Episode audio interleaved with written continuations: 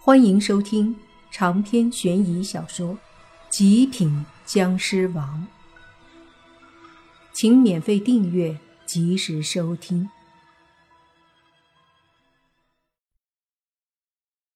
莫凡心想，既然这银钩都出现了，那另外两个僵尸王汉魃和后金是不是也会出现？如果这两个僵尸王再出现，掺和一脚的话，那这阴阳两界可真是经不起折腾了。不管怎么说，阴阳两界大乱的话，对莫凡他们来说也没什么好处，所以莫凡也并不愿意看到这一幕。他沉默了一会儿，对宁武星说：“这个世界真的要发生大变了，但是我希望到头来，我们这些人不会有任何的变化。”这句话意义很大。虽然没说明，但也体现了莫凡的一些顾虑。宁无心和无情自然也明白，所以都点了点头。接下来的几天时间里，他们都待在家里，两耳不闻窗外事。可是，尽管在家里待着，他们的心依旧在想着很多事，比如这一次的正邪之战，如果邪派胜利的话。那对阴阳两界来说可不是好事情。如果正派胜利的话，那他们还会去对抗负面的将臣，让两界不至于变得混乱。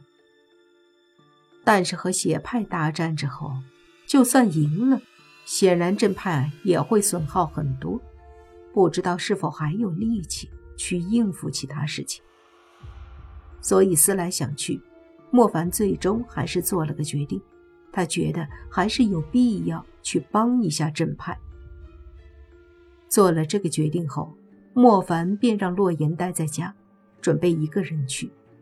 可是宁无心这段时间和莫凡有同样的顾虑，所以最终无情和洛言留在家，宁无心和莫凡一起去中青市的西边山里，准备参与这场战斗。没有进入战场。他们也不知道那里的情况是怎么样的，但随着靠近，终于感受到了很多股强大力量。这些力量还真是不弱，不过相对于此刻的莫凡和宁无心来说，倒是没什么。宁无心去了趟银钩那儿，似乎被银钩给灌输了一些力量传承，也让宁无心的实力变得很强大，有些和莫凡不相上下。虽然两个人都没有突破到红眼僵尸的级别，但是实力却远远超过了普通的绿眼僵尸。靠近那一处平坦的山林，远远的就看到两方人马在对峙。一方显然是搞天盟，那些搞天盟的成员大多数都是道士、和尚或者一些阴阳先生；魔教邪派那一边则都是一些稀奇古怪的人。一眼就能看出不是什么好东西，要么长相古怪，要么穿着古怪，要么浑身散发出一种邪恶恐怖的气势。而在这邪派当中，莫凡居然还发现了一个老熟人，那就是何明。何明的身旁正是那妖道。这两个家伙会加入邪派魔教，倒是一点也不奇怪。而且显然，他们两个在邪派的地位还不算低，这也跟他们的实力有关。毕竟他们也不是弱者。正派这边站最前面的便是叶枫和一个胖子，还有一个瘦子，另外都是一些老者，旁边还站着泥巴和一些莫凡不认识的人。在那些邪派当中，为首的则是六个穿着黑袍的身影。在六道身影的旁边，还站着一个披着黑袍的身影，正是那灰二郎。灰二郎还是像以前那样，脸上带着一丝桀骜不驯的神色。看着他这般模样，哪里能跟一个开饭店的中年人联系上呢？那灰太狼正在说着什么，靠近后，莫凡听到：“劝你们。”还是归顺我们修罗门吧，你们这些正派已经没什么高手了，何必还要如此不知好歹？听到这灰二郎的话，那搞天盟中站在中间的胖子大声呵斥：“适逢天下大乱之际，你邪派中人却偏偏与我正派发生冲突，这样子对你们有好处吗？到时候我们两败俱伤，而那传说中所谓的嗜血魔神便渔翁得利，这便是你们想要的结果吗？”听到这话，修罗门门主灰二郎哈哈大笑，说道：“嗜血魔神，哼哼哼哼，这不过是一个可笑的骗局罢了。亏你们这些正派中人还在相信。哦，对了，貌似你们说莫凡是嗜血魔神，对吧？